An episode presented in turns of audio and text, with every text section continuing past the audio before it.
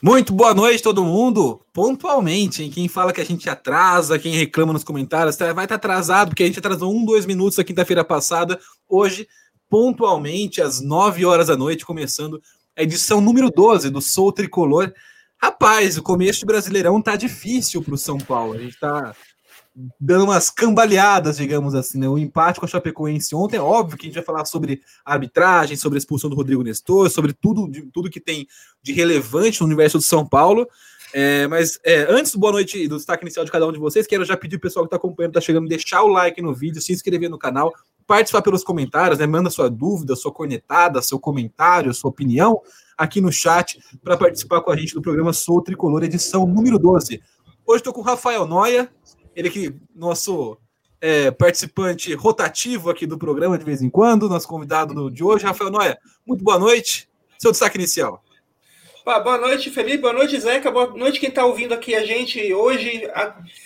Nem mais um programa que a gente provavelmente vai é, cornetar o, o, tricolor e principalmente cornetar a torcida tricolor, porque é mais legal do que reclamar do time é reclamar da torcida que reclama do time.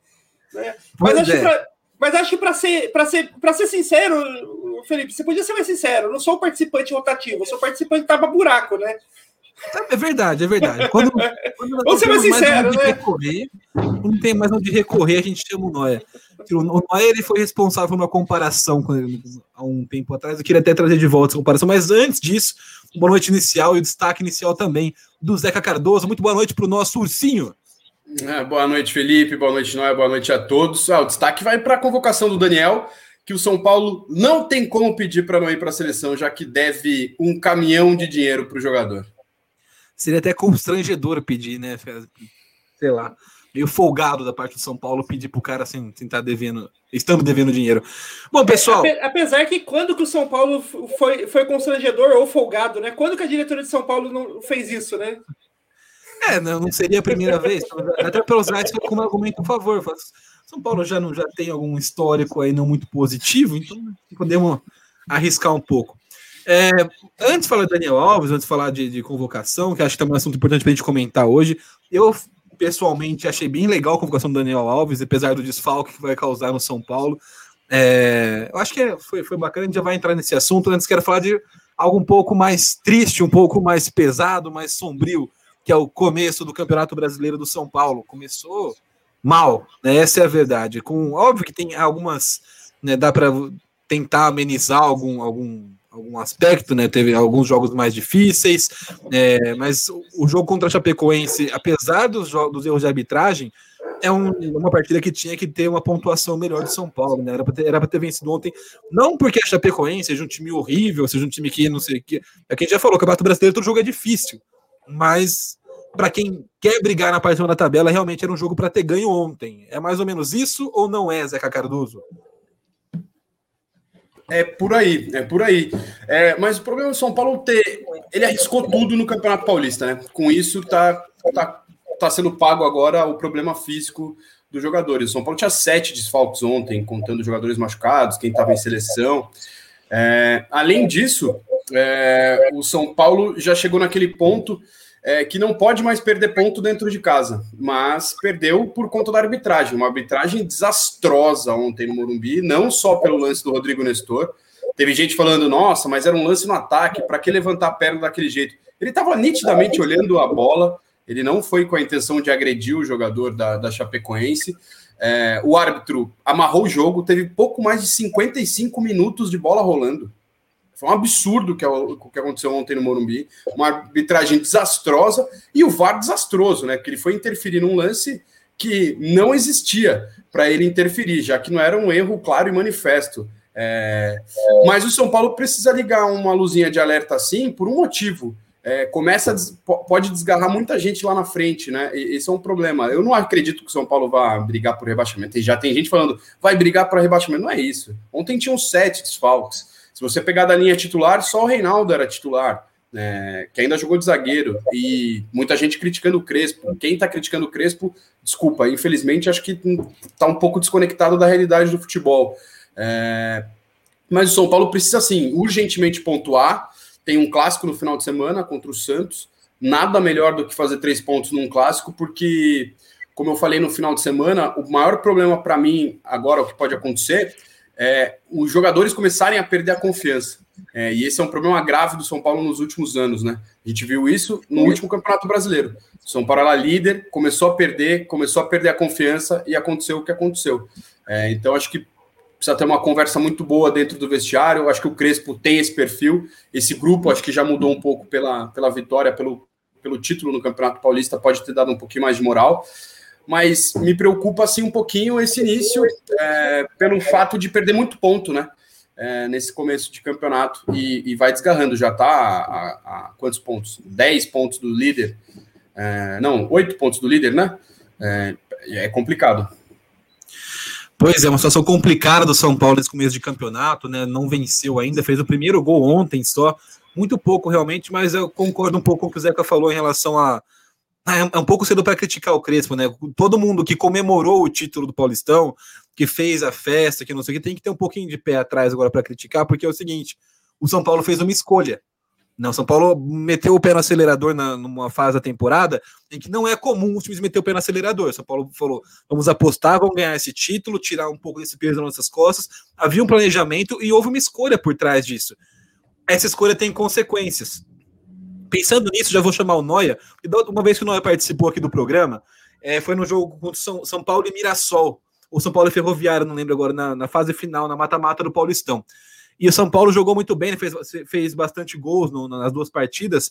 E o Noia comparou o São Paulo naquele momento com o Thanos, o vilão dos Vingadores, porque parecia que era algo inevitável que o São Paulo fosse fazer um gol. O São Paulo jogava para cima, massacrando e pressionando e criando. Então, mesmo que demore, que o goleiro, o Saulo da Ferroviária fechando o gol e tudo mais, é parecia que era inevitável que o São Paulo fosse realmente fazer o gol em algum momento. Né? E, e aí, no, no final do primeiro filme dos Vingadores, né, quando o, o Thanos consegue eliminar metade das pessoas do universo, mostra uma cena dele com a, com a Gamora pequena, ela pergunta, e o que isso custou? E ele responde, tudo. Então acho que é, o paralelo continua, porque o, o São Paulo conseguiu o título, o São Paulo apostou nessa, nessa intensidade, nessa força, é o que eu falei, meteu o pé no acelerador numa fase que ninguém costuma fazer isso na temporada, no campeonato que ninguém costuma fazer isso, conseguiu o título, um título que foi muito festejado e que é, lavou muito a alma da torcida do São Paulo, e isso agora tem um custo, né? tem, tem a consequência disso. Óbvio que não, não justifica, por exemplo, não vencer o jogo contra a Chapecoense em casa no Morumbi. Era algo que precisava, eram três pontos que deveriam estar na conta do São Paulo já. Mas a gente tem todos esses atenuantes, a arbitragem que atrapalhou o jogo tudo mais. Mas são escolhas. São Paulo fez uma escolha. Né? O São Paulo optou no começo de temporada por é, acelerar e focar no Paulistão, trazer um título para casa que não vinha há muito tempo. E hoje custou bastante coisa, São Paulo está correndo atrás desse prejuízo. Noia, para você, o, o, o que você acha? Qual, qual é o caminho para o São Paulo é, voltar? É só, é só dar o tempo necessário mesmo tem algum segredo a mais? É, assim, eu, eu, eu, vejo que o São Paulo ainda ele tá meio de sofrendo um pouco da ressaca do título, mas uma ressaca entre muitas aspas, porque o que é com, a gente não pode esquecer que nesse calendário brasileiro, o, o, principalmente o calendário desse ano, que é um calendário ainda mais é, enxuto, né, ainda mais próximo uma data da outra do que a gente, a gente costuma ver no, no calendário brasileiro, né?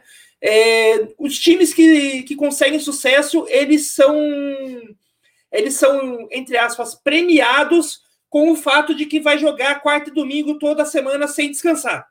Que é basicamente o que tem acontecido com o São Paulo. O São Paulo ele chegou à fase final do Paulista, às finais do Paulista, ele foi ele foi campeão, conseguiu o título jogando muito bem, se esforçando, dando tudo de si dentro de campo. Você via que os jogadores estavam ali jogando a vida deles na, naquela final de Paulista. Só que o, desde a, dessa final, o time não teve ainda aquele descanso para colocar a cabeça no lugar. Acabou o Paulista, já, tá, já tinha jogo da Libertadores. Daí já começou o Brasileirão. E Tipo, não, o time não teve essa, é, essa, essa ainda esse tempo de curtir o título, né? Você, você normalmente um time quando ganha ele pode ter ali uma semana pelo menos para curtir o título. O São Paulo ainda não teve isso. E isso é muito claro no, no fato que você vê em campo que o São Paulo não tá com aquela mesma intensidade do, da final do Paulista. Claro, é, é jogo de começo de campeonato contra uma final. O São Paulo tá com muita é, muito, muitos desfalques, né? Muita gente é, no departamento médico e tal, mas é, a gente via a gente via que na, naquela, naqueles jogos ali da semifinal e do final do Paulista, mesmo quando o São Paulo perdia alguém, a outra, o jogador que entrava é, entrava também com a mesma intensidade, com a mesma vontade de jogar a vida. E a gente não, não, não vê isso nesse, jogo, nesse, nesse São Paulo hoje. Mas eu ainda não fico preocupado com ele, porque, assim, os, o, os pontos que o São Paulo perdeu, digamos assim, nesses primeiros jogos, são bem justificáveis. Perder do Fluminense, empatar com o Fluminense, ok, o Fluminense é uma equipe bem treinada, é uma equipe com, que tem jogado um bom futebol, então não vejo o um empate como o Fluminense como algo um fim do mundo. Poderia ter saído a vitória porque foi em casa e tal, mas não é um fim do mundo empatar com o Fluminense, assim como não é um fim do mundo perder do Atlético Mineiro no, é, fora de casa, ou perder do Atlético Goianiense fora de casa. O Atlético Goianiense não é essa carne de vaca que normalmente a, o pessoal pensa, imagina que são os times de fora do eixo Rio-São Paulo. Ele é um time bem montado, um time que estava disputando a Sul-Americana esse ano, né? Caiu na fase de grupos, mas estava ali disputando. Então ele não é assim um time super fraco. Perder para o Atlético Goianiense fora de casa normal. O, a Chapecoense, o, que é um problema da gente ter, não ter. São Paulo não ter saído com os três pontos, mas ah, aquela coisa que já foi falada, né? É, a arbitragem atrapalhou demais o jogo contra a Chapecoense. Se não fosse é, a não só a expulsão do Rodrigo Nestor, mas como o Zeca apontou ali, a arbitragem fica parando o jogo todo, o tempo todo. O time do São Paulo é um time que precisa da bola rolando. Se você se o juiz ficar parando o jogo o tempo todo, é, o time do, não é o tipo de jogo do São Paulo. Não é o, o, o jogo que o Crespo propõe ali para o time. Então, atrapalha demais isso. E ainda ter, ter que fazer isso com um a menos em campo ainda fica mais complicado, né? É, o que para mim o que é o ponto preocupante aí dessa tabela do São Paulo nesse começo do campeonato vai ser o jogo de nem o, o clássico do fim de semana, mas o jogo de quarta-feira contra o Cuiabá, porque é um jogo um, um jogo contra o Cuiabá em casa. Esse é, eu, eu, vejo que é tipo, é, tem que sair com os três pontos, não tem outra escapatória. Se o São Paulo não conseguir os três pontos nesse jogo, aí sim eu acho que pode ligar o, o um, alerta, um sinal de alerta ali no time. É, o, a gente já falou aqui no programa algumas vezes que o Crespo ele faz às vezes um cálculo muito frio das coisas, né? O cálculo, por exemplo, de posso me dar ao luxo de jogar com jogadores reservas no Piauí contra o 4 de julho, porque no Morumbi eu tenho condições de fazer uma vantagem é, ampla no placar, ele, fala, ele falava de, de dois, três gols à frente do 4 de julho, né? então é, ele vai meio que planejando o time ao longo da temporada com esse pensamento, é um cálculo meio frio. Eu até então achava que tinha um pouco tipo no, de, desse pensamento seguinte: é, o brasileiro é um campeonato longo, São Paulo talvez não seja o candidato a título mesmo, não, não tem elenco para competir com os candidatos a títulos hoje no Brasileirão, né? A gente fala de, de Flamengo, de Palmeiras, o, o São Paulo está um, um, pouquinho abaixo. Até o Atlético Mineiro, não em qualidade do jogo, mas em, em, em opções de elenco, né, tudo mais, de reposição e tudo. O, o São Paulo está um pouco atrás desses times. E eu acho que eu, eu vinha pensando até então, né, que essa esse começo a gente ia ver como uma, opção do Crespo, assim, não somos favoritos a título, o que eu vou fazer? Né, sei que o campeonato é longo, eu posso recuperar isso, eu vou focar, vou tentar recuperar a Copa do Brasil. Ele vai meio que mesclando, né, montando o time de acordo com a competição, com a necessidade do momento. Mas é, eu acho que não estava nem um pouco nos planos não ganhar o jogo de ontem, né, contra a Chapecoense. E, e eu acho que a, o, o meu maior receio, eu compartilho com o Zeca, a questão da confiança. O São Paulo vinha conquistando uma confiança legal, e esse começo né, tem um potencial de abalar um pouco essa confiança. E isso pode ser o mais prejudicial, porque o São Paulo mais sofreu nos últimos anos foi falta de confiança. Não foi falta de raça, falta de vontade, falta de jogador bom, falta de treinador bom, foi, foi muito falta de confiança mesmo, de planejamento, de saber o que está fazendo, de ter segurança daquilo que faz em campo. Né? Então eu acho que é, esse começo do Brasileirão, embora eu, eu concordo com o que o Noé falou, é, os primeiros pontos foram, foram perdidos, mas não é nenhum absurdo, né? São Paulo empatar com o Fluminense em casa, ou perder os, os dois Atléticos fora. Era uma sequência difícil, o time que vinha de um calendário puxado também. Né? Paulistão com jogo de terça, se, é, sexta e domingo, mas o, acho que os três pontos de ontem já entram numa conta diferente. Né? Então, um campeonato competitivo como é o Campeonato Brasileiro, e que no final, no final esses pontinhos no, no começo fazem falta em qualquer, qualquer que seja o objetivo do São Paulo. Não tô nem falando que o São Paulo vai brigar para não cair, porque eu não acredito nisso de verdade. Mas o, uma briga por Libertadores, uma vaga direta na fase de grupos, uma briga por, né, por, por um G5, por um G6, pode fazer, pode fazer falta. Né, o tipo de ponto que faz falta para o São Paulo a longo prazo. Para você, Zeca, analisando esse começo de Brasileirão, e aí, eu, óbvio que ainda é muito cedo, mas onde o São Paulo tem que focar em brigar e quais são os principais adversários do São Paulo nesse contexto? começando, eu acho que a expectativa que gerou o título do São Paulo, não só o título, não só o resultado, mas o futebol que vinha apresentando no Campeonato Paulista, acho que isso gerou essa expectativa de um início bom do São Paulo, que o São Paulo brigaria por título no Campeonato Brasileiro. Acho que é muito mais uma de expectativa criada do que realmente esse time vai fazer nesse Campeonato Brasileiro. Eu não vejo o São Paulo como um dos favoritos ao título. Acho que pode entrar numa briga, dependendo de como caminhar um campeonato. Acho que pode entrar numa briga. Mas eu vejo que esse São Paulo é um time para brigar, como você falou, G6, G4, é, para tentar uma vaga direta na Libertadores. O foco do São Paulo, acredito, já até falei isso aqui, que são serão os campeonatos mata-mata. São Paulo vai focar na Libertadores, vai focar na Copa do Brasil. Acho que até por um entendimento do próprio Crespo do que esse elenco pode entregar. O elenco de São Paulo hoje não é um elenco grande. É, ontem mesmo, quais eram as opções do Crespo no banco, com sete desfalques? Era difícil ele mexer. Muita gente criticou, nossa, mas por que, que tirou o Luciano? Por que, que colocou o Pablo? Pô, a gente não sabe exatamente qual era a condição física do Luciano naquele momento. É, por que tirou o Éder para botar o Pablo depois, já que o Pablo não é um cara que sabe fazer pivô, segurar tal. Eu acredito que ele tentava explorar outras características do Pablo, talvez um toque rápido, talvez uma o contra-ataque, essa briga, deixar um cara só brigando lá na frente, tentando brigar, segurar uma bola para atrair esse, esse, esse meio-campo dele. É, o São Paulo vai brigar pelo G4. Eu acredito que essa é a briga do São Paulo é, pelo G4. É, o que me incomodou ontem foi perder esses pontos para a Chapecoense dentro de casa, porque poucos times podem ter certeza vão, do, do, pelotão de cima vão perder pontos para esse time da Chapecoense dentro de casa. É um time que acredito que vai brigar para não ser rebaixado. O São Paulo dominava o jogo até o Nestor ser, ser expulso. O, o, o Volpe tinha feito o quê? Uma defesa? Se, se, se, se tinha feito. É, confesso que não, não recordo de um lance de muito perigo da Chapecoense até a expulsão do Nestor. O São Paulo tinha o controle absoluto do jogo. É, e a expulsão, sim, foi um ponto de mudança na trajetória do jogo. Hoje, no futebol moderno, como gostam de dizer, perder um jogador é muito, muito desgastante. Você perde um cara que corre 10 km numa partida.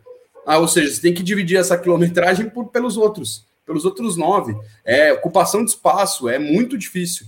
É, mas acredito que o Crespo tem na cabeça dele que ele sabe que esse time pode brigar por um título, porque é o São Paulo, tem aquela história e tal, mas não sabe, oh, somos favoritos, vamos focar no Campeonato Brasileiro para sermos campeões. Até acho que por isso ele está tranquilo, porque ele entende que ah, o campeonato é longo, ele fala, não é uma corrida de 100 metros, é uma maratona.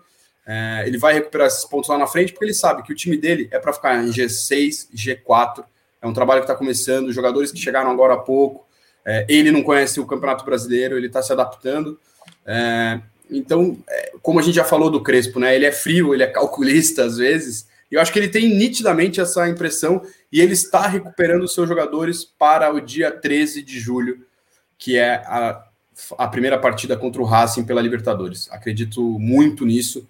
É, o Benítez pode ser que jogue no final de semana, mas eu acho que vai ser preservado é, pode ser ficar, que fique, fique no banco. O Luan vai ser preservado também. Esses caras estão se recuperando, acho que para chegar na ponta dos cascos na Libertadores. É, muita gente questionou as mexidas do Crespo, nas alterações do Crespo no jogo de ontem. Eu, inclusive, não, não, não concordo com algumas delas, porém, a gente tem que ressaltar que, que o fato de o São Paulo ter tido a expulsão do Nestor no, no meio do segundo do primeiro tempo muda completamente também a leitura do jogo, a análise, né? Isso afeta a decisão do treinador, a tomada de decisão, a reação aos estímulos do jogo, né? Tudo isso é, é atrapalha, né? Então o, a expulsão do Nestor, né? De qualquer maneira atrapalharia, óbvio, mas gera uma sensação de indignação maior porque era um lance que não era para expulsão, não era para revisão do VAR, né? Não foi, era é, tá, ainda é muito vaga essa noção do VAR no Brasil. E aí O Daniel Alves, é, diga, diga, Zé. Não, rapidinho. Não, é, é só para a gente pontuar as, as, as, substituições. Quais foram as substituições do Crespo ontem, né? As pessoas às vezes só olham um é, nome, assim, e, e, e, esquecem de olhar a função, é, esquecem de olhar o que, qual, o que, ele imaginava, o que ele pensava, e, as, e às vezes pode não dar certo. O cara pensa num lance e pode não dar certo. Quando eu vi a escalação inicial ontem, eu falei, Reinaldo na zaga, meu. Uma das principais características do Reinaldo é a força ofensiva. Essa chegada lá na frente. Deu certo, cara. O Reinaldo como zagueiro. Tava dando certo, porque ele tinha um cara que sabia fazer esse abafa lá em cima. Ele conseguia pressionar essa saída de bola. O Bruno é um cara rápido, que consegue fazer essa recomposição. Daí você tendo o, o Reinaldo para dar essa bola para um Sara que conseguia articular por dentro, tava dando certo. É, eu não gostei inicialmente a hora que eu li, falei, meu, pô, tá inventando, hein? Por que não põe o Léo ali e o Reinaldo na lateral esquerda? Vamos, vamos, vamos que tá dando certo. Tava dando certo. As alterações dele podem não ter surtido o efeito que ele imaginou. Mas aí já tá achar que o Crespo mexe mal. Eu já vi gente falando isso. O Crespo sempre mexe mal. Porra, teve outro, teve um jogo outro dia aí que o São Paulo, não vou lembrar contra quem, São Paulo ganhou com gol e assistência dos caras que o Crespo pôs, cara. É, cara, eu lembro do, no primeiro clássico do ano contra o Santos, o Crespo mexe no intervalo no jogo com, né, no, time do São Paulo, volta pro 0x0 no, no, segundo tempo, acaba 4x0. Ele mudou o posicionamento do São Paulo naquele jogo, mudou a, a formação tática. Foi uma das poucas vezes que ele saiu dos três zagueiros, porque ele sentiu que naquele jogo dava para você sair, né? Dava para pressionar. E aí São Paulo venceu o Santos por 4 a 0 no, no Morumbi, na, acho que foi a terceira rodada do Paulistão, ó, foi bem no comecinho. E então, né, Sim. você falar que o é, é, que não, é que a gente cria vai criando esses mitos, essas lendas, o futebol brasileiro é muito cheio disso né? Torcedor de São Paulo mais ainda de criar lenda, porque ah, porque o Crespo agora mexe mal. E o, o, problema é que a hora que você cria essa essa, essa lenda, mano, pode passar cinco, seis meses, São Paulo vou jogando bem. A hora que a hora que ele botar o Pablo, olha né, lá, três meses é. o São Paulo perdeu o jogo, vão essa galerinha vai sair da toca, né? Os oportunistas que uhum. ficam esperando um momento eu falo, tá vendo? Eu falei, eles vão aparecer rastejando e falar assim, é, tá vendo? Olha só como o Crespo mexe mal. E, cara, não é bem Ó, assim que a só funciona. Só, só para pontuar as alterações dele. Ele, no intervalo, ele tira o Luciano e coloca o Éder. O, desculpa, o Léo. O porquê ele tira o Luciano? É, porque ele precisava recompor alguém no meio. Então, então ele coloca o Léo na zaga, Reinaldo na lateral esquerda e o, o, o Sara vai fazer o volante do lado do Lisieiro. Ah, mas ele tinha gente no banco? Ele só tinha o Shailon o meio de campo, ou o Igor Gomes, é, que não são caras muito, apesar dele estar tá usando o Shailon como um segundo volante, muitas vezes, não é um cara dessa característica. O Igor Gomes também não. É, o Thales ali, mas é um garoto. Depois ele tira, daí ele deixa o Éder, porque o Éder tem um pouco mais da característica de conseguir segurar essa bola. Ele tem um pouco mais o lance do pivô. O Luciano não é esse cara. O Luciano não faz tanto pivô. O Luciano é um cara de progressão e é um cara de tabela, toque curto, de jogo associado. Aí ele tira o Éder, e coloca o Pablo, porque é o 9 que ele tinha no banco.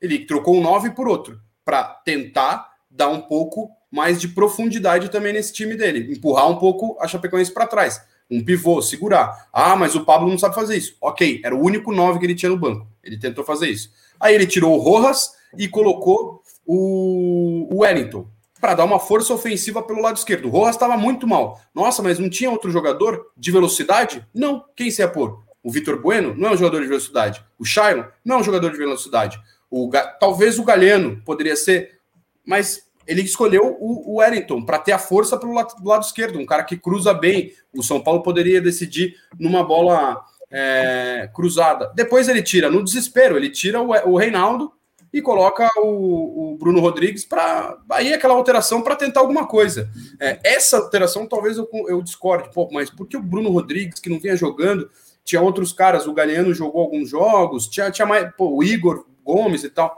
Mas até aí você falar que o Crespo não sabe mexer ou mexe mal, ok, beleza, cada um tem sua opinião, mas eu acho que já é um pouquinho de exagero. Aliás, essa, aliás, a mudança que ele fez é do, de centroavante ali, do Éder para o Pablo, acho que tem muito a ver também com o próprio estilo do que estava o jogo gerado pela arbitragem, né? Porque a arbitragem estava para, parando muito o jogo, estava fazendo muita bola parada, e o Éder é um centroavante de área, pivô, mas de movimentação. Ele é um cara que gosta da bola rolando. O Pablo já tem mais essa característica de bola na área, brigador, se, se, usar a força para tentar conseguir alguma coisa ali. E do jeito que o jogo estava indo, São Paulo com um a menos, o jogo totalmente parado, só bola parada, o Pablo podia ser mais, import mais importante para o time do que podia conseguir fazer e achar alguma coisa lá na frente, tinha mais chance do que o Éder pelo pela diferença no estilo de jogo dos dois, né? Sim, e o Pablo, o Pablo é aquele cara brigador, né? É, vamos dizer, voluntarioso. Ele é um cara que ajuda na marcação e o Éder tem uma limitação física, querendo ou não. O Éder hoje tem uma limitação física. Ele é um cara que volta, voltou há pouco tempo de lesão. Ele vai, eu acho que vai ser titular desse time na hora que tiver em condições físicas ideais. Mas o Pablo tem esse, ainda esse outro lance. Ele pode ser um cara brigador, um cara que briga, atrapalha a saída de bola, porque ele corre de um lado para o outro. Ele é muito voluntarioso, consegue fechar pelo lado. O Pablo já jogou de lateral direito, cara, no Atlético Paranaense. É, então, eu não, de verdade, assim, eu, às vezes eu acredito que é, para não quererem criticar a arbitragem, que hoje, ontem foi de interferência nítida no jogo, é, que querem arrumar outras desculpas. Ah, precisamos falar mais do jogo. Concordo. Em 90% das discussões de arbitragem, a gente esquece o jogo para falar de arbitragem quando ela não tem tanto uma interferência clara no jogo. Ontem teve uma interferência clara no jogo, ao tirar um jogador e amarrar um jogo, porque o árbitro é fraco. Ele não sabia o que fazer, ele apitava tudo. Aí ele parava o jogo, porque ele não tinha controle mais. Ele sabia que. Não ele sabe que ele não, não sabia controlar. Ele não sabia controlar o jogo. Ele expulsou um auxiliar depois que apitou, cara. Que acabou o jogo. Olha como o cara se preocupa com coisa pequena. Sim. E, e, e não é nem essa, só essa questão, né? Porque a, a, a, gente fala muito que não, tem que falar menos de arbitragem, mais de futebol, mais do jogo em si. Só que é o que você falou, primeiro, a arbitragem interferiu muito no jogo. Segundo, que é, o resultado que teve interferência de arbitragem também interferiu na análise das pessoas. Então você vê muita gente falando, ah, o São Paulo não jogou melhor que a Chapecoense, o São Paulo deveria jogar melhor. O São Paulo jogou melhor que a Chapecoense, o São Paulo controlou completamente o jogo até a expulsão do Nestor. Né? Não, não, não foi uma. E toma uma um gol no azar. O gol, aquele cruzamento, só chega na cabeça do jogador da, da do Caio, da Chapecoense, porque desvia na caneleira do Lisieiro. Porque Sim. se não desvia, o Volpe pega aquela bola. Então, além de tudo, teve esse azar de tomar o gol, cara. Sim, é, exatamente. Então, o, o, o né, te, além do, do azar e tudo mais, São Paulo tinha a partida sob controle completo. Né? Então, você vê as pessoas falando hoje, parece que o São Paulo já estava jogando pior, estava perdendo o jogo da Chapecoense quando estava com o Amai, com, com, com 11 contra 11. Né? Parece que sim, o, não, não teve uma interferência tão grande quanto realmente teve e, e acabou com, com. Porque é o que você falou hoje e aí, não só no futebol moderno, mas no, no, time como o time do São Paulo, um jogador como é o Rodrigo Nestor, que se movimenta como ele se movimenta, que tem todo, faz tudo que ele faz em campo. É um cara que corre 10 km por jogo. Né? Então, você para compensar a saída dele, a galera tem que correr aí um, um, um pouquinho a mais cada um deles aí para tentar fechar. E, e, é uma conta que não fecha. Não, e com um jogo com muitos desfalques. Né? O todo, já, já, tinha, já, já era um, um, esquema diferente do São Paulo, com o Rinaldo na zaga e tudo mais. Então, toda a estratégia ruiu a partir do momento da expulsão do Nestor. Então, é, e aí você tem que mexer, tem que correr atrás do, do, prejuízo, jogar o jogo todo com um jogador a mais. E a gente falou, a Chapecoense é um time mais fraco, é um time que é, os times de cima não vão perder ponto para a Chapecoense em casa, realmente. Agora, o pode ser mais fraco, mas o nível do Brasileirão é diferente, cara. Muito. Se jogar com um a mais, se jogar com um a menos contra qualquer time do Brasileirão, tu vai sofrer. Não vai ser fácil o jogo. Né? E, então tem que ter isso em mente, porque você vê muita pessoa fala assim: ah, não, porque o São Paulo não estava jogando bem, o São Paulo já estava uma bosta. Não estava. Pode não ser um futebol vistoso, podia não ter aquela intensidade que a gente se acostumou a ver no começo da, da temporada, porque a gente falou: o São Paulo fez uma escolha no Paulistão, mas, não, mas controlava o jogo, tinha jogo, jogo sob controle. É um jogo que terminaria numa situação, nas condições normais de temperatura e pressão, 2, 3 a 0 para o São Paulo, tranquilo assim o placar. Sabe, sem precisar forçar muito, sem precisar. O jogo tinha essa pinta, pelo menos, quando a gente estava assistindo. Sim. Óbvio que futebol é muito, muito dinâmico, muda muita, muita, muda muita coisa muito rápido. Mas, enfim, acabou atrapalhando muito interferindo muito no resultado, e não só no resultado, mas no desenrolar da partida toda, né? Primeiro com a, a dinâmica do jogo, São Paulo com 10 jogadores, e segundo, esse, essa questão da, do jogo parando o tempo todo. E essa é uma impressão que eu tenho cada vez mais acontece no futebol brasileiro, é um jogo cada vez mais parado pela arbitragem. Né, e, Fora que e eu achava ele muitas vezes, o árbitro, o Diógenes, é, não sei como está o preparo físico dele, mas em um, alguns momentos a câmera fechava nele ele tava nitidamente ofegante, cansado. Às vezes o cara começa a parar o jogo porque tá sem preparo, meu. Ah, mas nossa, mas ele tá magrinho tal. Não quer dizer nada isso com preparo nada. físico. Ele, às vezes ele tava cansado também e fica amarrando o jogo porque o cara não consegue correr e acompanhar. É difícil acompanhar esses caras, meu. Esses caras são atletas de alta performance. Se você não tiver com seu preparo físico em dia, já era, esquece, você não apita o jogo. Mas para dizer que, para não ficar só falando de coisa ruim, que hoje eu tô numa vibe positiva, é, é o Emiliano Rigoni. Eu e Gabriel Furman falamos aqui, hein? Tem tudo para ser um dos principais jogadores do Campeonato Brasileiro. E como tá jogando nesse, nessas primeiras partidas. Ontem, ele jogou muito bem, cara. Ele jogou muito bem, não só batendo com as duas pernas nas bolas paradas, teve um aquele escanteio que ele cobrou na cabeça do Bruno Alves, que o Bruno Alves acertou a trave, o cruzamento que ele dá para o Éder é um negócio impressionante, cara. Vai na medida, na, o, Crespo faz o movimento antes para o Éder, né? Se você reparar na hora do gol, o Crespo faz, fecha um pouco mais, fecha, porque o Éder estava muito mais aberto, fecha. A hora que ele faz o fecha, vem o cruzamento do, do Rigoni, na cabeça do Éder, que conseguiu antecipar a zaga, é, ele fechando pelo lado direito muito bem, é, voluntarioso, entendendo que aquela hora ele tinha que correr mais, marcar, pressionando. É, olha, tem tudo para ser um dos principais jogadores do, do Campeonato Brasileiro, ao lado daquele monstro Hulk. Aliás, Sim, é, segura, é... Segura, segura, um pouquinho o Rigoni rapidão, só quero pra gente. Vou, já falando de coisa ruim mais dois minutos, uhum. que eu já quero, eu tenho, tenho um assunto especial pra falar com, sobre o Rigoni também envolvendo a contratação do São Paulo. Mas só para não passar batido, o Daniel Alves ontem, durante a partida, ele já fez um, Sim. um tweet. Né, é, tá de sacanagem isso, disse Daniel Alves. Como diferenciar acidente de trabalho com agressão, carai? toca na bola primeiro, a intenção é de jogar a bola. O VAR tem, teria que ser uma solução, mas a mão de incompetentes não serve. Eu acho que essa é uma discussão muito importante, porque quando a gente fala. É, ah, o, o, VAR, o VAR expulsou. O VAR expulsou o Rodrigo Nestor. Quem expulsou o Rodrigo Nestor foi o árbitro horrível em campo, foi o árbitro horrível que estava no vídeo. Né? Não, não, não foi o VAR, foi a, a ferramenta VAR que foi lá e expulsou o Rodrigo Nestor. Você pode colocar qualquer ferramenta do mundo na mão de pessoas que não têm capacidade de usar essas ferramentas, ela não vai servir mesmo. Agora, o problema é o VAR não é. Cada dia que passa, a, a, arbitragem brasileira é pior, cara. Eu vejo ela piorando. Sim, e isso é, é preocupante. É... Ela nunca foi muito boa. Ela está piorando. E a gente viu o que acontece sem o VAR na Copa do Brasil. Um show de erros nos jogos do São Paulo, no jogo do Inter, em tudo quanto é jogo. A arbitragem é horrível e prejudicando e alterando, influenciando diretamente em vários resultados. Então, eu acho que tem essa questão também de que ah, o VAR expulsou, não foi o VAR que expulsou o Nestor. Foi a soma das incompetências das pessoas que estão ali. A que está operando o VAR e que está tá no campo apitando. Mas no fim das contas, o VAR, o VAR é, é, importante. A gente, duas semanas atrás, estava reclamando aqui que a Copa do Brasil não tinha VAR, o São Paulo perdeu o jogo no Piauí por conta disso. Se tivesse um VAR, não teria sido aquele resultado. Né? Então, o, acho que é legal que a gente pontue isso.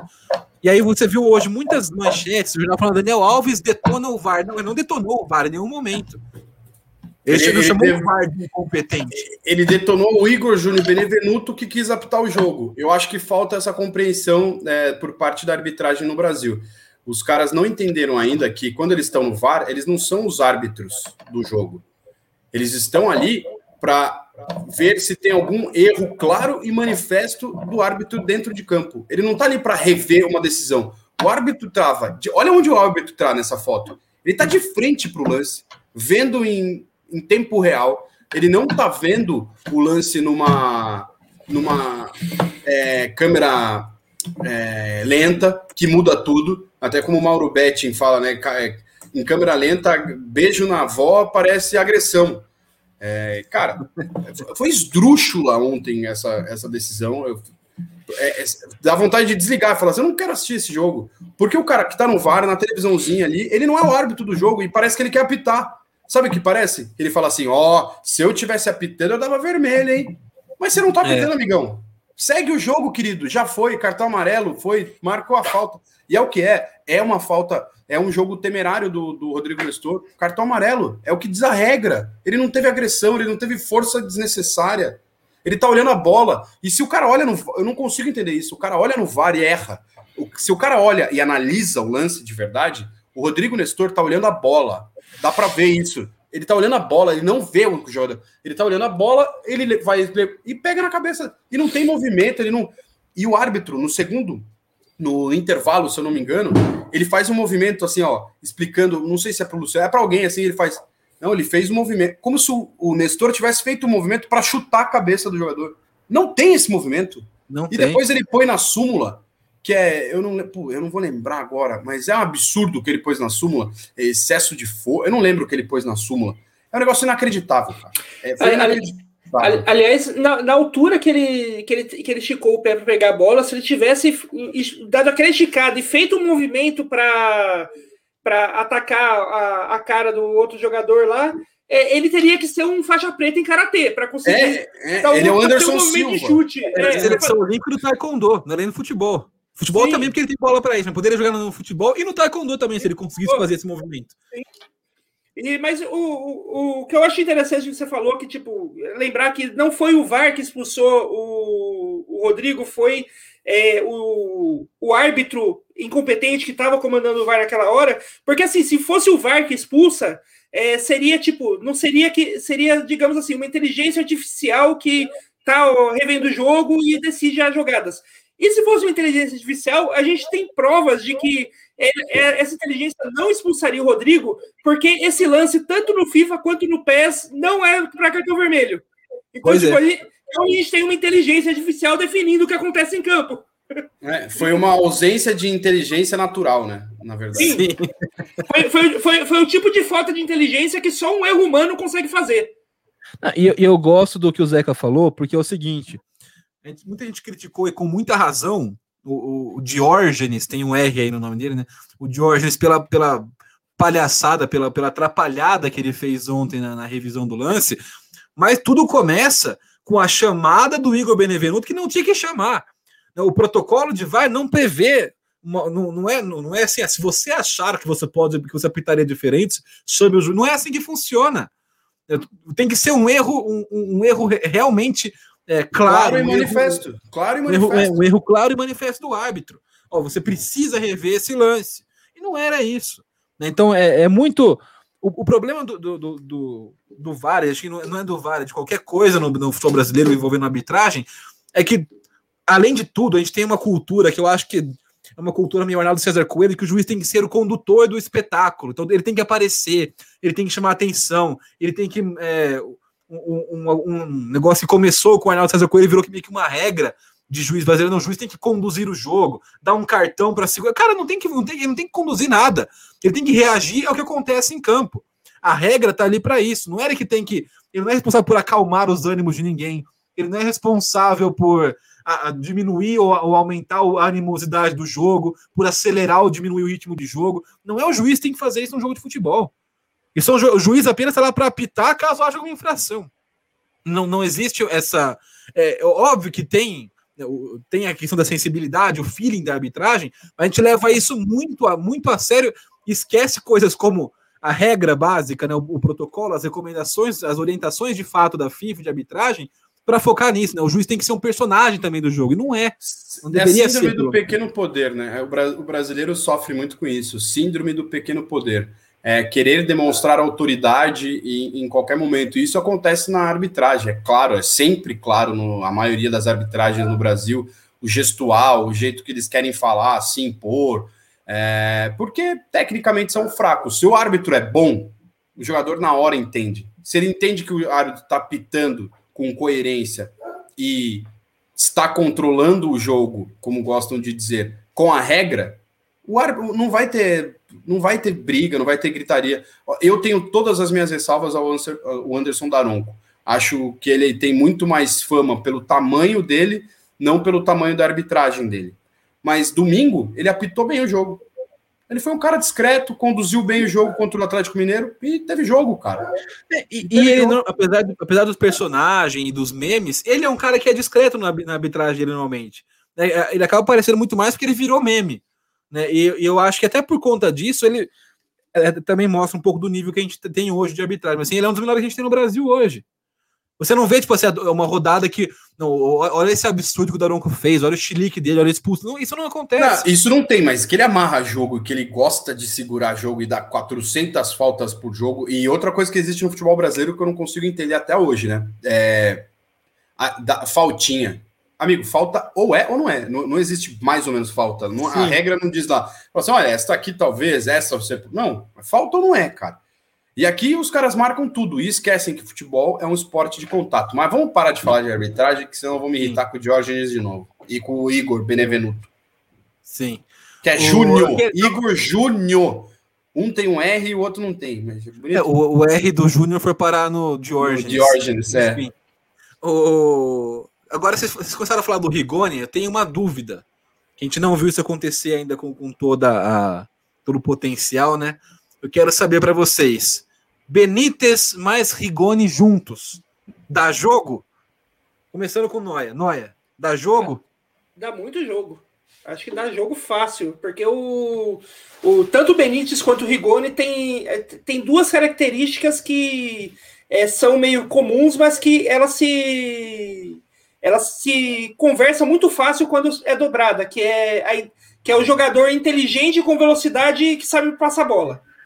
Tipo, você não existe. Quando você monta um time de futebol, você não, não existe a possibilidade de você ter muito desse tipo de jogador. Se você tem 11 jogadores em campo que são inteligentes, têm velocidade e passa a bola, você, coloca, você usa os 11, porque não, não dá ruim quando você tem eh, jogadores com essas características, principalmente é, quando jogadores com essas características você deixa ali para armar a, a jogada. Né? Então, tipo Acho que os dois ali dá muito bem. E eu gostaria de, de também de destacar que, que aquela jogada do Rigoni pro, pro, pro gol do Éder ontem foi a típica jogada de gol de Pro Evolution Soccer, né? É, o cara passando pela lateral. Você, um toque para alguém passando pela lateral, um cruzamento para trás do, do, do, atacante que está chegando por trás da zaga. Típica jogada de Pro Evolution Soccer que sempre dá gol no videogame, mostrando que também funciona na vida real. E que no FIFA funciona se você for ao computador.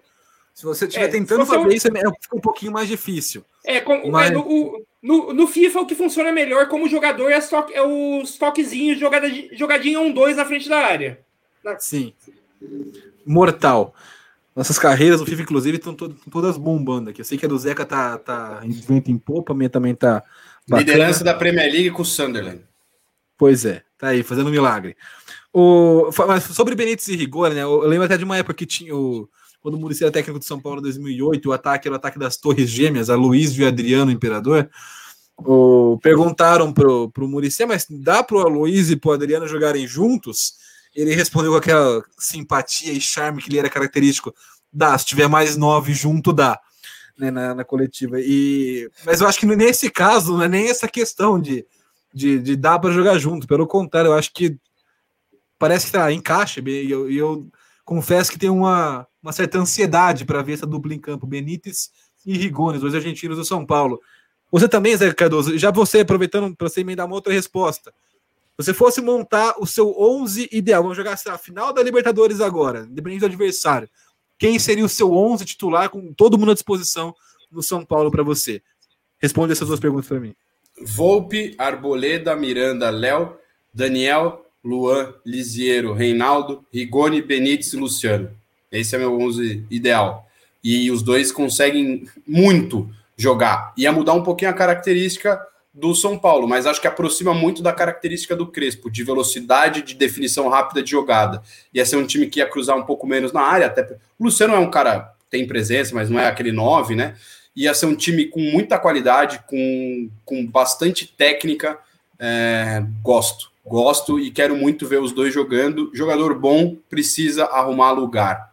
Se o cara entender que ele precisa correr, marcar todo mundo, que todo mundo participa de todas as fases do jogo, futebol é um dos poucos esportes é, em que não se troca times, né? A NFL você troca, você tem um time especial, você tem um time de ataque, você tem um time de defesa, no futebol não. Assim como no basquete, no rugby, no vôlei, você tem o mesmo time e as pessoas estão lá no futsal.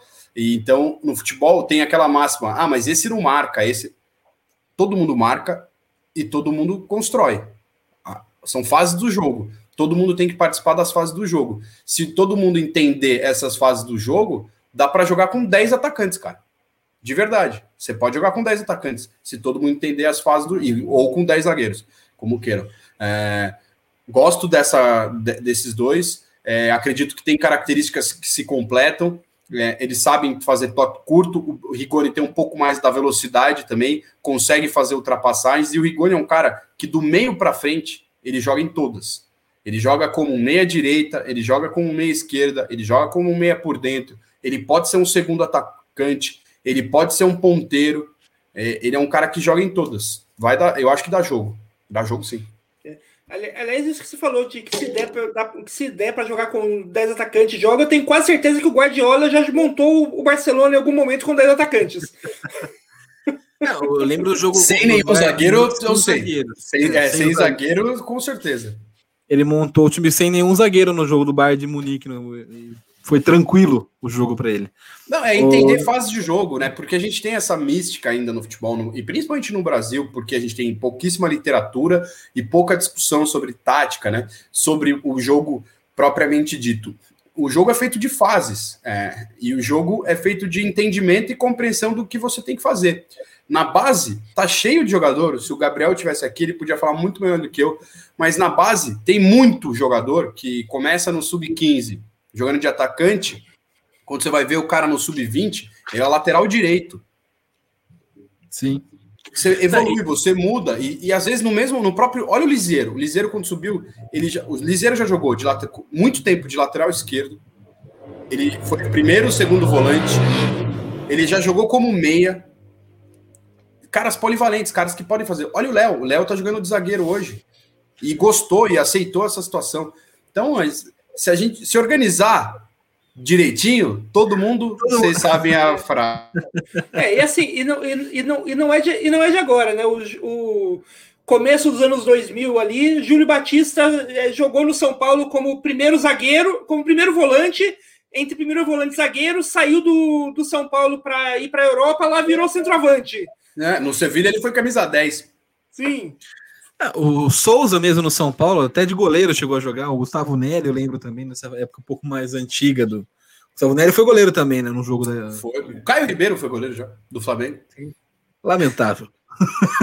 É, mas, o goleiro do Flamengo, até, até Paulo Vitor já foi goleiro do Flamengo, né? Então, Muralha. Muralha. É, tá. A competição não tá muito alta. O, então, para mim, essa, essa concordo com o Zeca, acho que dá, com o Noia dá muito jogo. Eu quero saber o 11 ideal do Noia, Noia. Você não deu o seu 11, o seu 11 é, ideal para gente. Meu 11 ideal é bem parecido com o do Zeca. Eu só, troca, eu só troco o centroavante e no lugar do Luciano, o, no meu 11 tem o Éder. Porque eu, eu acho que o Éder combina muito com esse jogo, porque ele é um cara que o Ed é o tipo de centroavante que eu, que eu gosto muito, porque é o tipo de centroavante do futebol moderno, que é um cara que ele combina, que ele tem presença de área, ele tem aquele, aquele instinto batador, mas ele não é um, um, um perna de pau. Ele consegue. Ele, ele tem velocidade para e inteligência para é, sair para fazer aquelas corridas para aparecer atrás da zaga, ele consegue fazer uma tabelinha ali com, com o pessoal. É, o Luciano também faz isso, só que o, o, o Éder ele tem mais presença de área do que o Luciano. Então eu acho que para um ataque desse eu gosto mais do Éder do que o, o Luciano. Cara, eu tô para dizer que eu, eu, gosto muito do Luciano, mas é, com dor no coração acho que eu tiraria ele para condições todo mundo ideal no seu melhor momento, físico, técnico, tudo mais eu acho que, o, ainda mais com, com essa formação, né, só com um homem mais à frente, óbvio que o Rigoni é um cara que chega, chegaria muito no ataque nessa formação que o Zeca trouxe, com, mas é, é, é, um pouco mais diferente do que o São Paulo joga hoje. Eu acho que o Éder tem mais, teria mais a ver também, mas eu manteria esse time todo com dor no coração, cara, porque eu não sei. O Luciano também é um cara que ele tem a questão da vibração que é muito legal, que, que, que muito da vibração do São Paulo né, no, no, desde o ano passado, quem dita o Luciano é meio que um termômetro do time. Né? Se o time tá bem, e, e, se ele tá bem e tá vibrando, o time tá bem e tá vibrando também. Então, é uma decisão difícil, mas é o tipo de decisão difícil que é legal você fazer, porque em vez de escolher entre dois caras ruins e, ter, e botar um para jogar, você tem que ter dois caras bons e tirar alguém. É, e aliás, eu, eu, gosto, eu gosto de usar o Pablo como termômetro do ataque do São Paulo. Porque se o Pablo é a sua terceira opção para o comando do ataque, o seu time está bem. Ele, o Pablo não pode ser. É, é, é, preocupante se o Pablo for sua primeira opção ou até mesmo sua segunda. Mas se ele for a terceira opção, o time está bem, porque o Pablo é uma ótima terceira opção. Sim. É, eu vi muita gente falando que ó, o Paulo tem que se livrar do Pablo. Cara, tem que pensar também.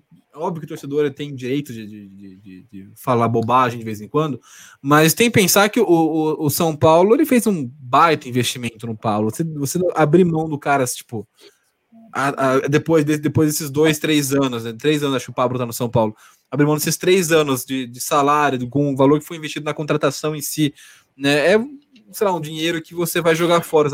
Eu não sei se vale a pena você simplesmente abrir mão ou emprestar, ou né, uma coisa que, que, que, o pessoal quer que São Paulo faça. Eu acho que está lá não é, é um cara que, como não é falou, se, for, se fosse o titular seria preocupante, se fosse reserva, é, não é o ideal, mas se o cara tá ali como uma opção, não, eu não acho que vá, vá prejudicar. Óbvio que no planejamento ideal ele talvez não, talvez não tivesse no elenco, porque você tem um cara com esse custo para o São Paulo, que não é. Não são as duas primeiras opções de ataque, também é problemático. Mas, sei lá, enfim. Uma situação que a gente pode discutir se dá tempo, mas eu quero falar agora é sobre Daniel Alves. Se sobrar tempo, a gente fala um pouquinho do Pablo também. Daniel Alves, o Daniel Alves foi convocado hoje pelo André Jardini para a seleção olímpica, uma das três vagas do acima de 23 anos, né, da, que, que é permitido no regulamento. E assim, eu gostei muito da convocação do Daniel Alves pensando em seleção olímpica porque eu acho que é um cara que. Acho que o Jardim aproveitou bem essas, essas três vagas do, do, do acima do, do 23 anos, com posições que não tinha tantas peças, tantas, tantas opções né, abaixo de 23. Então ele. Eu achei que foi. E foram opções que achei sensatas, co coerentes e tal. Então, e acho que o Daniel Alves é um cara que, sei lá, para a seleção olímpica ia ser muito legal se o Brasil conseguisse uma, uma campanha legal, com o Daniel Alves jogando bem também na seleção olímpica. Né? Mais um título para a carreira, já pensou, uma medalha de ouro na Olimpíada. É, agora tem o problema. O São ficou descontente porque ele vai desfalcar o São Paulo. O calendário o Brasil não para para nada, né? Mas se, se, se, se não para para a mesma seleção principal, a seleção olímpica para muito menos. Então o, o Daniel Alves vai perder alguns jogos importantes do São Paulo. Pode perder até mata-mata de Libertadores, Copa do Brasil, clássico contra o Palmeiras. Tem, tem né, alguns jogos que o Daniel Alves pode ficar de fora no tricolor. E aí, com, queria saber de vocês, como é que vocês veem a convocação do Daniel Alves, esse desfalque? E a gente, né, tava falando antes de começar a live aqui entre a gente, seria até um pouco cara de pau se quisesse que o São Paulo né, batesse na mesma não, o Daniel Alves não vai, porque né, o São Paulo deve uma graninha pro Daniel Alves. Começando agora com Noia. Para você, convocação do Daniel Alves e esse desfalque importante para o São Paulo, alguns jogos importantes da temporada também. É, assim, o que você falou que o Brasil não para para nada, vai parar para a Olimpíada, né? o Brasil não para para 3 mil mortos por dia, vai parar para a Olimpíada, vai parar para a seleção, por quê, né?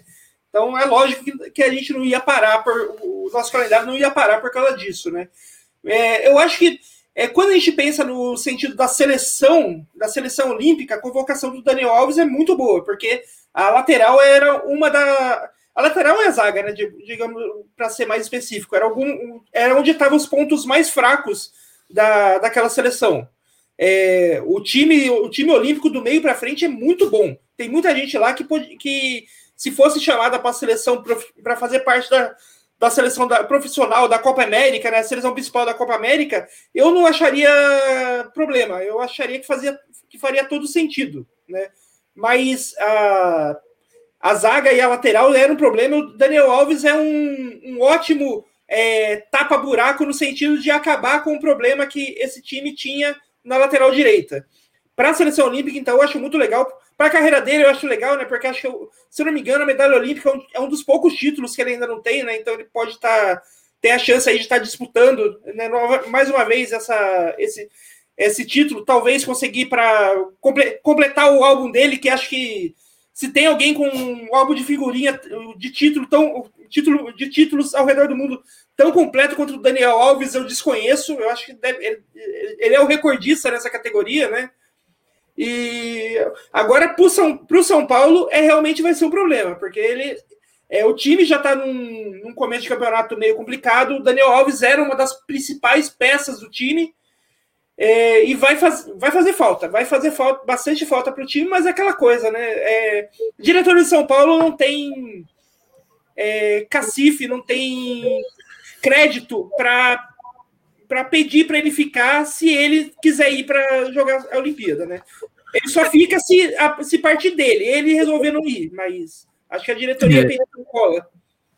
E ele já demonstrou que ele tem um sonho muito grande de jogar uma Olimpíada com a seleção brasileira, de vencer uma Olimpíada com a seleção brasileira. Então acho que realmente desfalcará o São Paulo. Só para passar antes do Zeca falar, a lista de jogos que o Daniel Alves deve perder né, com a convocação. O, os dois jogos contra o Racing, na, na, pelas oitavas da Libertadores na, na, na, Argentina e no Morumbi, jogo de ida e jogo de volta. A Copa do Brasil também, ida e volta. É, ainda não tem um adversário Oi. definido, né? Mas os jogos são sendo dia 29 de julho e 4 de agosto. Oitava de final também. Oitava de final também. No Brasileirão, São Paulo e Bahia, 11 rodada. São Paulo e Fortaleza, 12 rodada. Flamengo e São Paulo, 13 rodada. São Paulo e Palmeiras, 14 rodada. E Atlético Paranaense e São Paulo, a 15 rodada. São esses os jogos que o São Paulo deve ficar sem Daniel Alves. Se chegar na final, né? Se chegar na final, todos esses jogos do Campeonato Brasileiro. Isso, é considerando que, o, que a seleção vá, né? É. Vá longe nas Olimpíadas. Zeca, a convocação do Dani Alves e o desfalque importante que o São Paulo vai ter nesses jogos. Não, primeiro, eu acho difícil quando o clube falar, ah, não vou liberar e tal, etc. Até os europeus fazem isso e tal, mas, pô, é um sonho de um jogador, eu acho muito difícil, é uma convocação para uma seleção nacional. É, é, eu acho que esse papo não tem que ser do clube. Ah, mas ele que paga. No caso do Daniel, nem tá pagando, mas acho difícil é, entrar nessa discussão. É, envolve muita coisa, envolve a vontade do jogador. O cara sempre quis servir a seleção brasileira. O cara tem sonho de jogar uma Olimpíada. O que eu acho é que a Olimpíada não tinha que ter jogador acima de 23 anos no futebol. É, a principal competição do futebol é a Copa do Mundo, mas eu acho importante sim estar a seleção, as seleções do futebol masculino na Olimpíada até 23 anos, porque você fomenta é, formação de jogadores, experimentação. Eu, eu vetaria, seria a minha primeira atuação, seria vetar essa a idade de 23 anos. Até pensaria mais para frente no futebol feminino, já que a Copa do Mundo do futebol feminino, né, das meninas, das mulheres, está ficando enorme também. Então acho que poderia ser uma forma de fomentar também a base é, feminina no futebol. É, limitando até 23 anos as jogadoras. O São Paulo vai perder um jogador, acho, não, acho que não vai ter como ele não ir, ele vai sim. Até ele já disse, gravou vídeo, São Paulo postou vídeo e tal. Ele fui convocado, estou à disposição. É, o São Paulo vai perder um cara importantíssimo, é, o segundo capitão e o melhor jogador do time numa oitavas de final de Libertadores e numa oitavas de final de Copa do Brasil uma perda gigantesca, mas é, tudo por conta de um calendário bizarro do Brasil, mas em lugar nenhum do mundo vai parar, hein? Porque a Olimpíada ninguém leva principais jogadores, cara. Você imagina a Inglaterra levando o, o Harry Kane? Não vai levar, cara. Você imagina a Bélgica levando o De Bruyne? Entendeu? Não vai levar. Esses caras não vão levar os seus principais jogadores. Eu não sei o que essa tara, essa sanha brasileira por, pela Olimpíada já conquistou o título dentro de casa, legal. Perdeu duas Copas do Mundo aqui, conquistou uma Olimpíada de ouro, uma Olimpíada, uma medalha de ouro numa Olimpíada. Eu não consigo entender essa sanha do futebol pela, pela Olimpíada. Dos atletas, sim, óbvio, porque é uma Olimpíada. Mas da organização da CBF em querer levar jogadores acima de 23 anos, levar um cara como o Daniel Alves, acho que é muito mais uma premiação para o próprio Daniel é, e pode ser vista de dois lados. Ou é um prêmio para ele, dizendo: Ó, tá difícil para você na Copa de 2022, ou por você não ter ido para a Copa América, por estar tá machucado, ou é atestar, viu? Você não pôde jogar a Copa América porque você está lesionado, a gente vai te mandar para a Olimpíada e você já está convocado para a Copa de 2022. Você faz parte do projeto da seleção brasileira. Eu não gosto dessa idade de 23, de levar jogadores acima de 23 anos. Uma perda enorme para o São Paulo, mas que o clube não tem o que fazer, porque não, não é que só envolve. É, ah, eu pago o salário. O do São Paulo ele deve para o jogador e tem a vontade do jogador. Você prefere ficar com um jogador insatisfeito que não quer estar tá aqui porque queria estar tá em Tóquio disputando uma Olimpíada, que é um evento esportivo gigante, ou tá com ele aqui talvez insatisfeito. Ah, isso é falta de profissionalismo. Migão, a vida não é feita só de profissionalismo, ninguém é quadrado, ninguém é zero emoções. É, a, o mundo não é preto ou branco, o mundo é cinza. Então, as, as emoções se mesclam. Não, essa é uma frase do Maradona. É, é, o Maradona claramente morou, passou um tempinho em São Paulo, né? Cidade cinza. Oh, é, eu, eu, acho que é muito legal isso que o Zeca falou sobre. Uh, ah, o cara é profissional, não sei, mas você corre o risco de ter um jogador insatisfeito no elenco ou de passar um, sei lá, um, uma, uma vergonhinha igual que o Flamengo passou, de que fez deu chinelo, porque né, eu não vou liberar ninguém, porque eu não sei o que. E aí o Pedro vai colocar, é, tá bom, vai lá, Pedro, vai lá. É, tipo, porque no fim das contas é isso, vai falar não pro jogador, cara, que o cara quer jogar uma Olimpíada pela seleção brasileira. É, é, é, difícil você falar não quando você tem essa oportunidade. Porra, é uma Olimpíada, cara. Você pode falar assim, ah, não, mas o, o futebol que conta é a Copa do Mundo, não sei o quê. Óbvio que o regulamento poderia coibir isso, concordo com o Zé, que eu acho que não é mais necessário ter três jogadores acima de 23 anos na, no, no, no, futebol olímpico, né? Talvez há, há, um tempo atrás fosse, porque não eram tão desenvolvidas como são hoje. Nas competições de base, não, não tinha essa, essa, essa força. Hoje, um campeonato de sub-23, cara, você tem uma qualidade técnica tão grande, ou, ou quase quanto o, o profissional, que é, é, logo ali, né? Aliás, boa parte dos grandes times do mundo, né, tem um, uma média de idade bem baixa e tem jogadores sub-23 no elenco. Né? Então, acho que titulares, né? A gente tem um. Se você for analisar o time, time sub-23 lá do, do, do, dos times europeus, é um time muito bom ainda. Né? Então, você, é, é, eu acho que hoje não tem por que realmente, com, com, essa, com esse cenário, com esse contexto, você permitir esses três jogadores acima da, da, dos 23. Agora, se você permite, você vai falar para o cara não ir. Não, um cara que o Daniel Alves é um cara que a gente já sabe é um colecionador de títulos, ele, ele, não, ele tem essa fome, essa vontade, esse apetite né, por, por ganhar tudo que tem pela frente. É o maior campeão do futebol mundial. E acho que ele não é, disputou tem... nenhuma, né? Ele disputou, eu, eu não sei, ele disputou alguma Olimpíada? Eu acho que não, né? Eu não eu lembro, eu não lembro se ele eu tá sei que o Daniel, Damião. Eu sei que o Daniel é, é. Eu lembro, eu sei que ele é campeão mundial sub-20. É, mas hum. Olimpíada, cara, eu não, me, eu não me recordo do Daniel disputando Olimpíada. É, é. Não me recordo mesmo. Porque a primeira Copa do Daniel é 2010, como no banco. 2014 ele foi também, 2018 ele estava machucado. Eu acho que acredito que ele não tem a de Londres, 12, talvez ele disputou. Não, em Londres ele não tá. Os três acima de 23 foram o eu, lembro, eu lembro foram é. o Davi Luiz, o Hulk. Não, não, não, é, não lembro mais. É, é, é, se o, o Dani, tô vendo aqui o Daniel Alves, ele, ter, ele teria idade olímpica para disputar a Olimpíada de 2004 em Atenas, mas eu acho que ele não foi convocado naquela época. É, eu acho que ele já estava no Sevilha, né? É, ele estava no Sevilha já. Estava no Sevilha. Pode ser até que o Sevilha não tenha liberado, às vezes, se eles é possível. Soldaram. É possível isso, cara. Sim. Os clubes europeus só fazem isso. Né, e, e assim, é, é, o que o Zé falou, são pessoas que estão ali, né? Então, é, sendo permitido, cara, pô, é uma Olimpíada, né? você poder ter a oportunidade. E, e, olha o time que o Brasil tem. O Brasil tem uma chance real de medalha na Olimpíada de, de medalha de, de, É um timaço a seleção do Brasil que foi convocada hoje. Então você olha esse time, você fala assim, pô, você, não, você tem uma chance de ganhar uma medalha olímpica, cara. É óbvio que Copa do Mundo é legal, tudo mais é legal, mas uma medalha olímpica um negócio que, pelo simbolismo, não só do futebol, mas do, do, do esporte em geral, é um negócio que, sei lá, é diferente. Talvez não seja maior do que uma Copa do Mundo, não seja, não seja mais legal, mais, né, mais, mais competitivo, mas, pô, é um, é um símbolo, né, muito pesado é, é, pesa ser, ser campeão olímpico de qualquer coisa. Então, eu e o Zé, inclusive, tirou uma medalha, uma foto com, com o Felipe Vu, lembra no, no elevador uma vez? Né? Sim. Então, com, a, com, a, medalha olímpica, porque pô, é um negócio legal pra caramba, medalha olímpica, cara. Não é um negócio que você. Sei lá. Eu pô, tenho amigos que disputaram uma Olimpíada, cara. Assim, não, eu tenho amigos que disputaram a Olimpíada, tipo, meu, os caras não passaram nem perto de ganhar medalha, mas só do cara disputar, o cara tá no ambiente, se conversar com os caras, eles falando, meu, eu tava na Vila Olímpica, os caras disputaram no Rio 2016, é, o pessoal do rugby.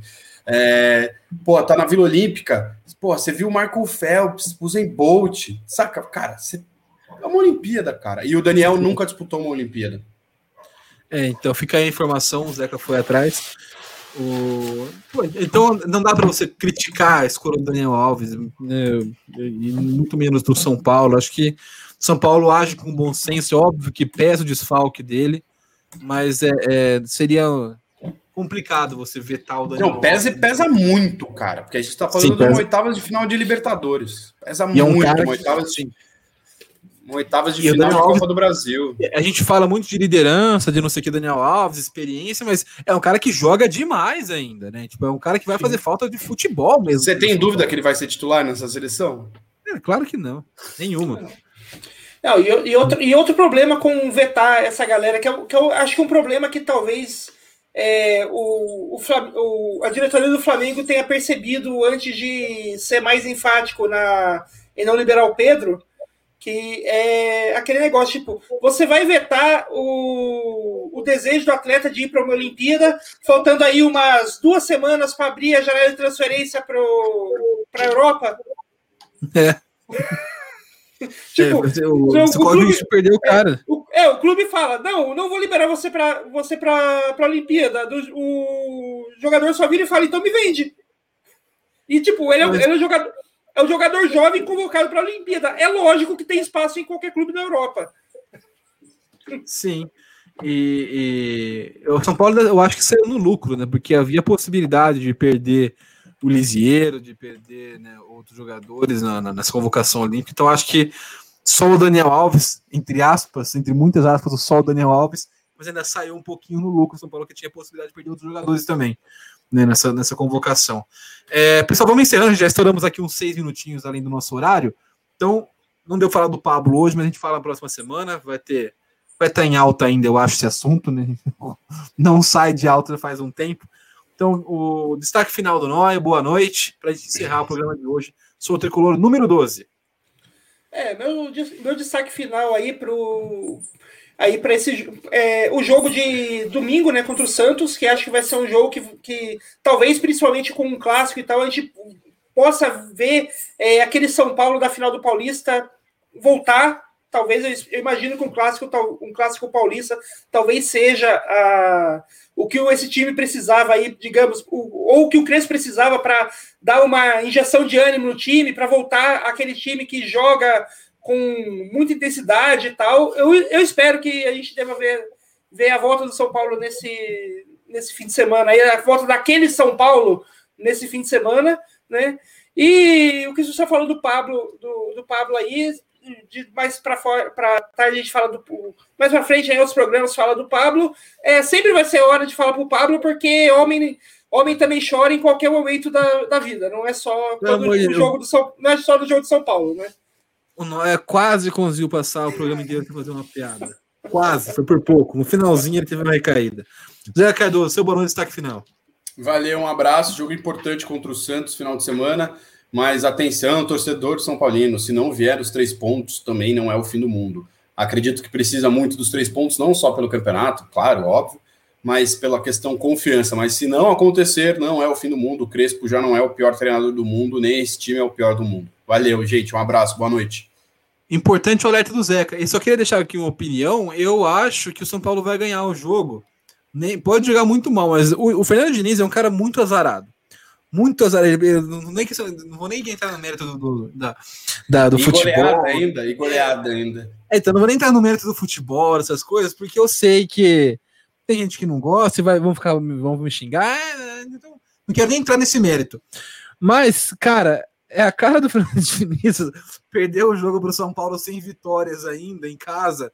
São Paulo, ex-clube dele. Ele tem esse azar ao longo da carreira, não sei. O Fluminense ele... perdeu, o, Fluminense, o Santos perdeu hoje, né? O Fluminense ganhou 1x0. Né? Ganhou de 1x0. Então, o... então, eu acho que por conta desse, desse, sabe, desse azar que na vida que tem o Diniz, o São Paulo vai ganhar o jogo. Pode até jogar mal, mas. o, cara, você pode reparar, sorteio time do Fernando Diniz só se lasca em sorteio, só se lasca em, em tabelas. Acontece umas falando coisas. Em, falando em sorteio, terça-feira o sorteio da Copa do Brasil, né?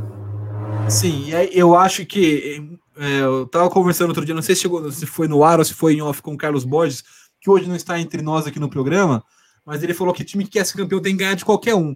Eu concordo, porém eu acho que se pegar um jogo um pouquinho mais fácil é melhor. até porque o calendário é puxado, e o que a gente já falou do Paulistão também, faz diferença você chegar né, mais longe no campeonato, num jogo, no, por exemplo, chegou na final contra o Palmeiras. É diferente você chegar contra o Palmeiras vindo de um Mirassol e o Palmeiras vindo Você de um estourou nove minutos. Então, perdão, tchau, gente, falou. Boa noite.